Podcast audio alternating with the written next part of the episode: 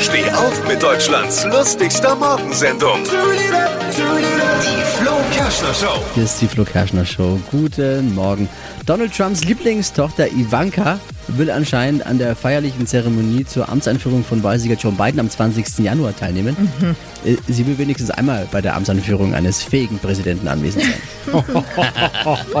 Was Papa Donald nun darüber denkt, weiß man nicht. Er darf ja nicht mehr twittern. Alle Gags von Flo Kerschner in einem Podcast. Jetzt neu, bereit zum Nachhören. Flo's Gags des Tages. Klick Hitradio N1.de.